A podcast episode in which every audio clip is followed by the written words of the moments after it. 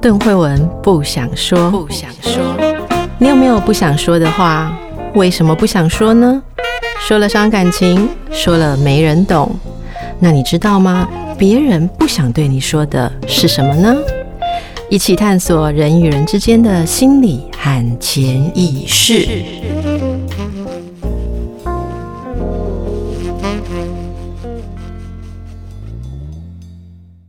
大家好，欢迎来到神话人生。我们要继续奥迪赛。我是邓慧文，我是叶伟忠。然后奥迪赛并不在场，对，应该说奥迪修斯。接下来奥迪修斯的旅程，他离开齐尔克的岛之后，齐尔克告诉他说：“你必须要先下地狱一趟。”让地狱里面已经死亡在地狱里面的先知告诉你一些事情，告诉你回家的某些条件。这部分我们留到后面再讲。然后我们上一集讲过，他在地狱里面遇到一个死在齐尔科岛上的同伴埃尔佩诺，所以他们又回到齐尔科的岛上去帮同伴安葬之后再。重新出发，然后当他们重新出发之后，就开始走齐尔科在前面已经告诉他你会经过的路线。他们经过的第一个地方，好，我在这边要先讲一个，就是齐尔科告诉他说你接下来会遇到什么样子的危险，然后你要如何去化解这些危险。而齐尔科跟他讲说，塞伦海妖他们会在一个。像小岛上地方唱歌，过往的船只听到他们的歌声，船就会直接朝那个地方航行过去，然后就会触礁，然后全船上面的人通通都会死在那里。他说，唯一能够避免这个危险的方法，就是你让所有的划船的人耳朵里面都塞着蜡，他们就听不到声音。但是你可以听塞伦海妖的歌声。在这里，我要强调一点，就是齐尔科对奥迪修斯有完全的认识。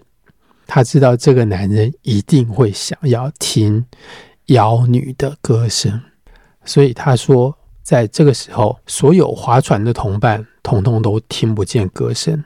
然后你叫他们把你绑在桅杆上面。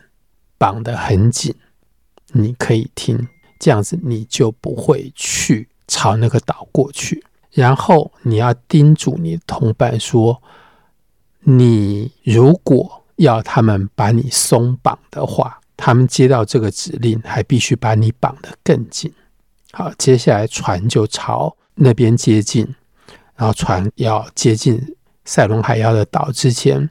奥迪修斯一个人就拿一大片蜂蜡，揉成一团一团的，把耳塞塞在每一个同伴的耳朵里面，然后他就叫他同伴把他绑起来。然后他有特别交代说，如果我要你们把我松绑的话，你们要反而把我绑得更紧。接下来船就经过了塞伦海妖的岛的前面，奥迪修斯在这个时候就听到了优美的歌声，他。可以说是听得如痴如醉，甚至于进入了一种疯狂的状态。他果然就使眼色，要同伴把他松绑。而他的妹夫跟其他几个同伴看到他使的眼色之后，就站起来把他绑得更紧，让他完全不能动。然后他们就平安地度过了这一关。我在这边要强调的就是，我还是把赛伦女妖当做某一种女人，然后她们在唱的迷人的歌声到底是什么？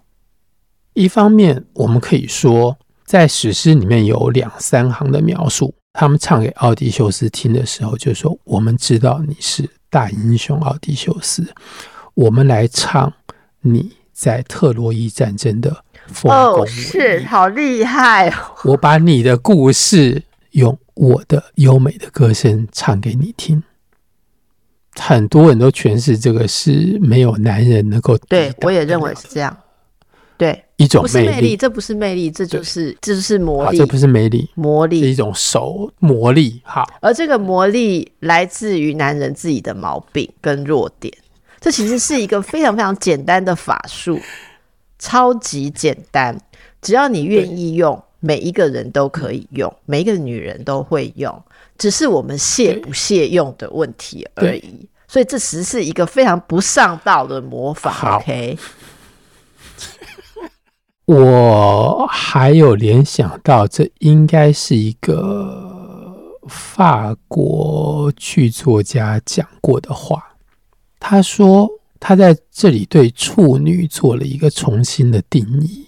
他说，男人会去在恋爱的过程当中不断的寻找处女的耳朵，他要去寻找一个还没有听过他讲他自己的过去的女人。好吧，所以当他在一个女人的身边，把他的过去已经重复的不知道讲了多少遍之后，不管那个女人有没有厌倦。他自己会厌倦，所以他要再去找一个，重新找一个没有听过他吹嘘他自己过去的女人，再重新讲一遍他的过去。好，所以男人对自己的人生的乐趣，真的就是这么一点点，这么卑微吗？啊、哦，真的还是变成猪好？我 可以回应吗？我跟我我跟你讲，你知道吗？我就是在问你这个问题，就是可是可是我觉得大家可以感受一下，其实其实我真的没有对男人有什么敌意，我觉得我对男人是充满了彻彻底底的爱惜、爱护跟怜悯啊。每次伟聪讲到这些男人的特色，我觉得讲的非常的确切的时候，我我我真的没有，我真的我没有什么。敌意哈，可是我真的深深的怜悯。你刚刚讲的那个，我再我再讲的更细一点。男人寻求处女的耳朵，你说是没有听过他讲他的丰功伟业，其实还有另外一层意义。那个处女的耳朵是没有听过别的男人讲别的男人的丰功伟业。这个耳朵不是只有对他而言是处女，他就是没听过男人的丰功伟业。好，然后他在开始找到了一个女人的耳朵，开始讲讲讲讲讲。你说讲到后来，这个女的厌倦，或者说不再能够。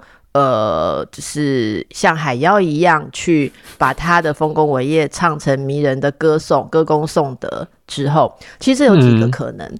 第一个可能就是这个女的自己也有了见识，所以听到你的丰功伟业的时候，觉得说这个实在没什么。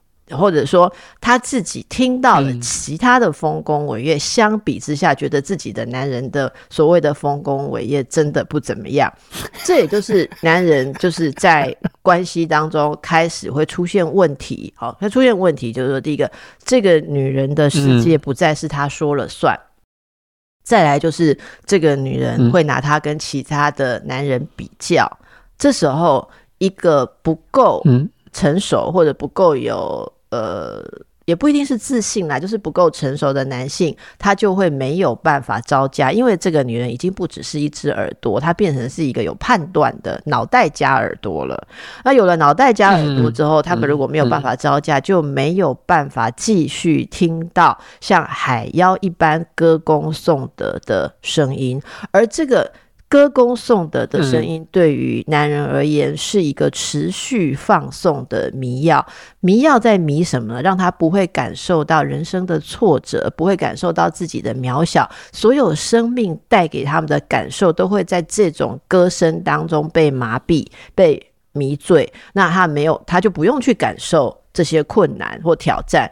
那不想感受的人，或者说他原来的女人已经没有办法给他这样子的。迷幻作用的时候，因为已经看得一清二楚嘛。我们用一般人的话讲，就是说你的底细都被看透了，他也不会再迷恋你，不会再这样子崇拜你。可是我要讲的是，他不见得不能爱护你，或者说是跟你好好的相处，只是要能够在对方不把自己当英雄看的状况下，平等的相处的男人是需要相当的勇气跟成熟度。没有的时候，他就只好再去寻找另外一个。你说的处女的耳朵，好，所以所以你在讲处女的耳朵，我觉得非常有意思，嗯、因为处女这件事情一般是不是用耳朵来讲？但是处女耳的意思，你要讲说耳朵没听过，我觉得这个更贴切。这比对一个男人而言，在性关系上面的的症结更加的有意义。而且我认为很多人他所谓追求，嗯、你以为他追求呃纯真的女孩，是在追求呃性关系上面那个部分的、嗯、呃。处女嘛，其实我觉得不是，我觉得真正终极要追求就是是没有脑的处女儿，所以我真的蛮喜欢你今天提出这一点。那我们能对这样子的男人如何的憎恨呢？我们真的没有办法憎恨，我们也没有办法生气。你如果知道说他真的很可怜，你就只能够怎么办呢？好，好吧，是。好吧，原则上走到这一步的男人，甚至我可以说。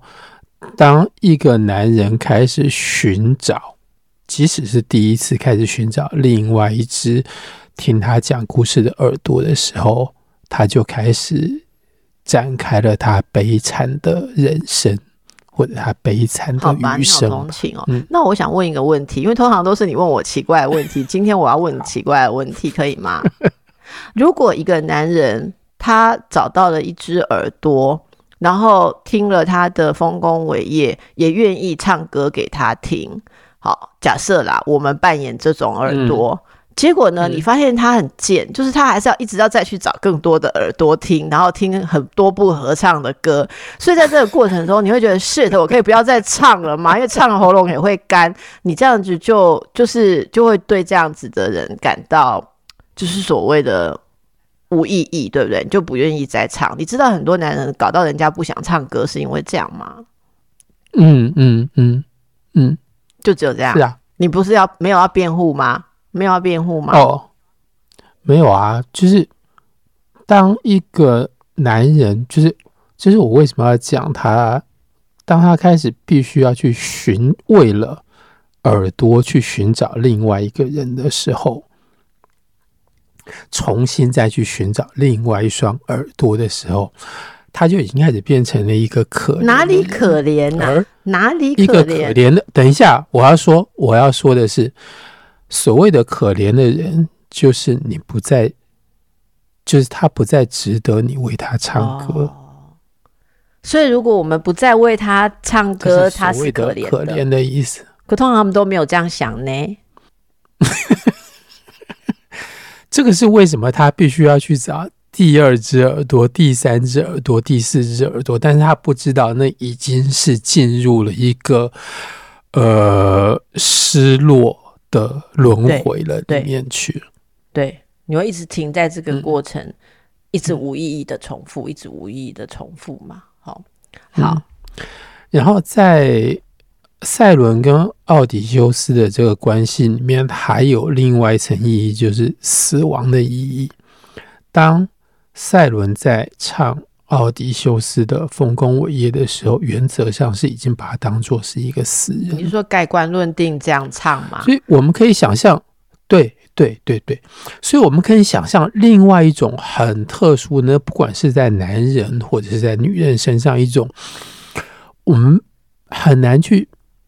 真正掌握的一种满足，就是有一天我死了之后，在这世界上还有一个优美的歌声在唱着我做过的事。所以你一定会被那个东西。可是事实上，当赛伦把你吸引，然后那个你掉到海里淹死之后，他们就不会再为你唱了啊！他们又不会唱说：“哦，昨天我淹死的一个英雄，他曾经在特洛伊战争多么的伟大，他曾经这样，他曾经那样，这样又那样，然后他就被我淹死，为他唱一百年啊！不可能嘛！可是你刚刚说的是，可是在他活着的时候，他会觉得哇，如果能这样唱下去，真的太棒了。”是，这个就是这里面最大的吊诡跟矛盾，就是你开始感觉到有一个人在你死后会用优美的歌声唱着你的人生，你如果被这个东西迷住的话，你就会真的死掉。然后你死了之后，就像慧文讲的，你死了之后，他再也不会唱你，他只会唱下一个活人的丰功。再吃下一个，不是啊，就是要再引诱下一个吗？对，但总而言之，你死了之后，他就永远不会再唱你的歌，因为你这个是不是？这个是赛伦的另外一面。回到我们上一集讲了，嗯、所以男人常常会要有这个恐惧或自我提醒，要抵抗被女性迷惑，就是也深深的知道，如果你被女性迷惑，吃了她的东西，要么变成她的动物，被她关注，被她奴役，要不然就是你可能臣服了之后，或者你真的真的投身于她给的这个。呃，吸引你的东西，那么你最后就会一无所有，而且连这个东西都会停止歌唱。我觉得这个是也是很终极的恐惧。就、嗯、在这些故事里面，我们发现从一开始到现在，其实奥迪修斯在经历的都是一种不受诱惑的耐力，对不对？就是他要不吃那个莲子，嗯、他才不会忘记回家，嗯、然后他也要。对，能够去克服。这独眼巨人当然比较复杂了，然后他要克服呃，这个吃奇尔科的东西不会变成猪或者是其他的动物。当然他有先吃了那个解药了哈，然后这次又是他有一个方法被也是要绑住，嗯、所以他不会被赛伦。吸引。那你刚刚讲的齐尔科，他很懂他这一点也非常的重要。好，他知道说叫他塞耳塞是没有用。是。所以各位女性的听众朋友，你要知道，你的男人如果是属于那种塞耳塞没有用的，哈，就是还要讲什么，他就是还要唱什么，他一定非听不可的话，你真的最好有一队人马可以把他绑住。这故事也告诉我们，如果你的男人没有一队人马，嗯、也就是说他不是什么，我我现在要讲非常政治不正确，他如果不是什么。大老板呐、啊，或者呃很有成就的人，他下面有一队人可以帮他绑住的话，好，万一他就是只身那么几口狼，哦，对不起，就是只身一个人，又是属于不塞耳塞这一型的，你真的要好好的想一想，你真的要好好想一想，不然就给他去下地狱，好，让他去听歌，而是你自己稍微想一下，你自己要怎么办？好，这是齐尔科的智慧，好吧。这个部分真是引起我们太多的感伤。好，海妖的事情永远引起我们太多的感伤。其实我跟大家分享一下，我跟伟忠开始聊神话，最早就是对 Siren 对海妖这个事情产生了某种共鸣。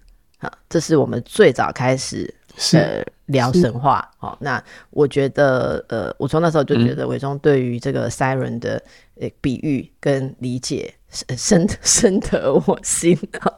所以今天你会发现，我们讲到这个，就 虽然没有 say 好，可是就想起了久违的一种激动，哈，一种一种对于赛伦还要代表了什么样的诱惑，哈，我们一种又羡慕又无奈的一个一个心境啦，好，好，你没有要补充什么，我们就让他继续走吧，好，所以他就通过了海妖，呃，对，好，我们这样。他通过了海妖，那接下来还有另外一个难关。你原则上可以把它想象成女人，但是我在这里先强调一个死亡的意义。他要经过今天的西西里岛和意大利的那个长靴的尾底端的那个地方的一个海峡，叫做梅西纳海峡。那梅西纳海峡相当的窄。在那边呢，在神话的想象里面，它一边是有一个六个头的海妖，你如果船开得太靠近那边的话，就会被海妖抓去吃掉。另外一边是有一个大漩涡，你如果船偏向漩涡那边的话，整艘船就会被卷进去。这个时候，齐尔科先跟他讲说。你遇到这样子两难的处境的时候，你宁可靠近海妖那边。海妖的名字叫做斯巨拉，然后那个所谓的漩涡，那是另外一个妖怪，它的名字叫做卡吕布迪。这个不管在英文、法文里面都有这样子的一个说法，在英文里面就是。呃，会文要不要念？我念的可能不是很标准，就是 Between Skila and 呃 Charybdis。那法文把史巨拉跟卡吕布迪两个顺序颠倒过来。总而言之，就是你会处于靠左走也会死，靠右走也会死的时候，你要怎么办？就是人生最大的两难。而齐尔科告诉奥迪修斯，你就靠史居拉这边，这样子你的船上会被抓走六个水手，可是其他人可以活下来。奥迪修斯听到这里的时候，他反问齐尔克说：“那我有没有办法全副武装跟这个海妖对抗？”齐尔克再次表达了、表露了他对奥迪修斯的完全的认识。他说：“我就知道你会这样问。”他说：“你绝对不要做这种蠢事。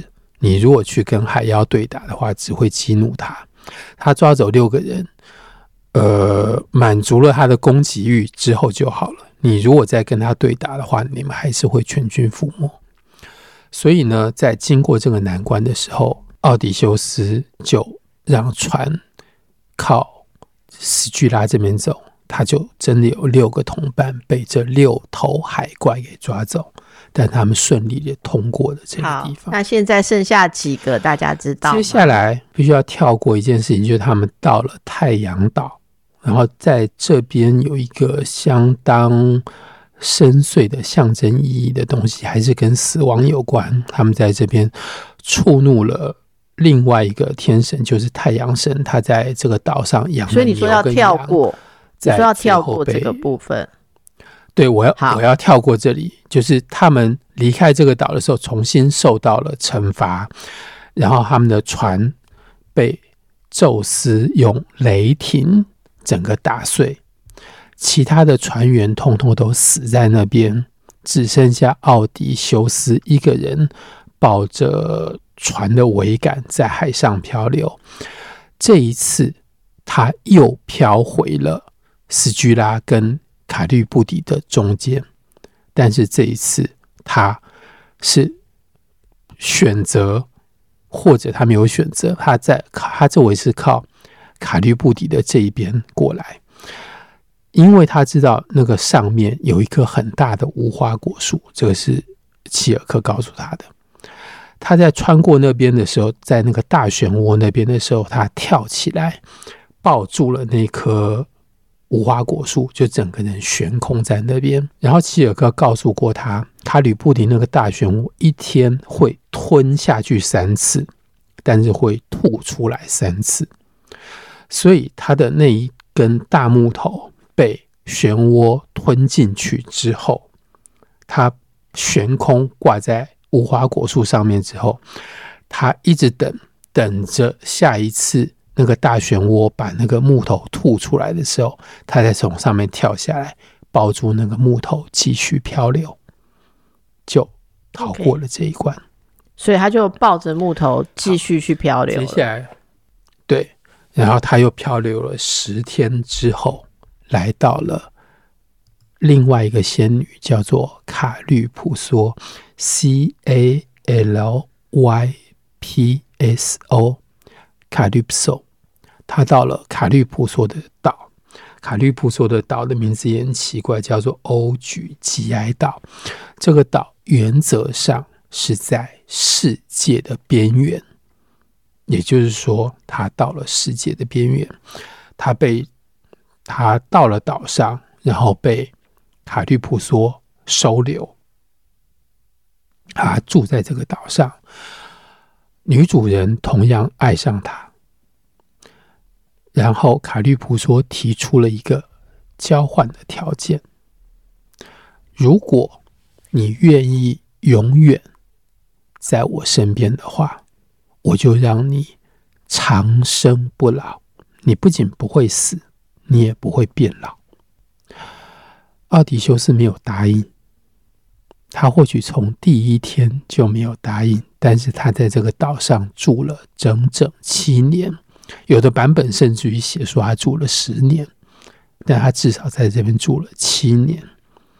到第七年，也就是这个史诗开头的时候，天神才开会说他可以回家了。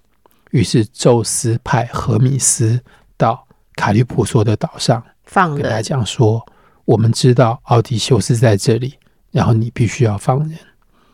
这个时候，卡吕普索才答应让奥迪修斯离开。但是呢，当他跟奥迪修斯说：“好，我要让你走，我可以让你走，我可以帮你离开这里。”的时候，奥迪修斯的第一个反应觉得这是一个骗局。他跟卡利普说：“说，除非你发下最重的誓言，就是你对着冥河发誓，说你是真心要让我走，否则我不会相信。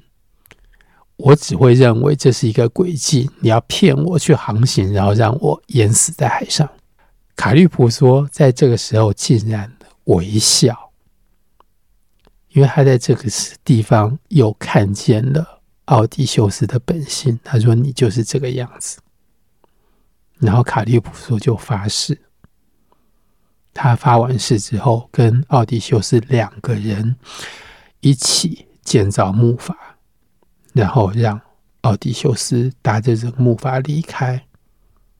然后奥迪修斯经过了一段漂流，到了被那个公主。瑙西卡救回王宫之后，他才回过头去讲这些故事。然后在史诗里面，我要补充一个重要的细节：我们不知道从哪一天开始，我相信并不是一开始他在那边住了七年。总而言之，奥迪修斯在那个岛上的生活剩下两件事情：晚上他。不带着热情陪卡利普说睡觉，而卡律普说每天还是洋溢着热情和这个男人做爱，这个是他们的夜间的生活。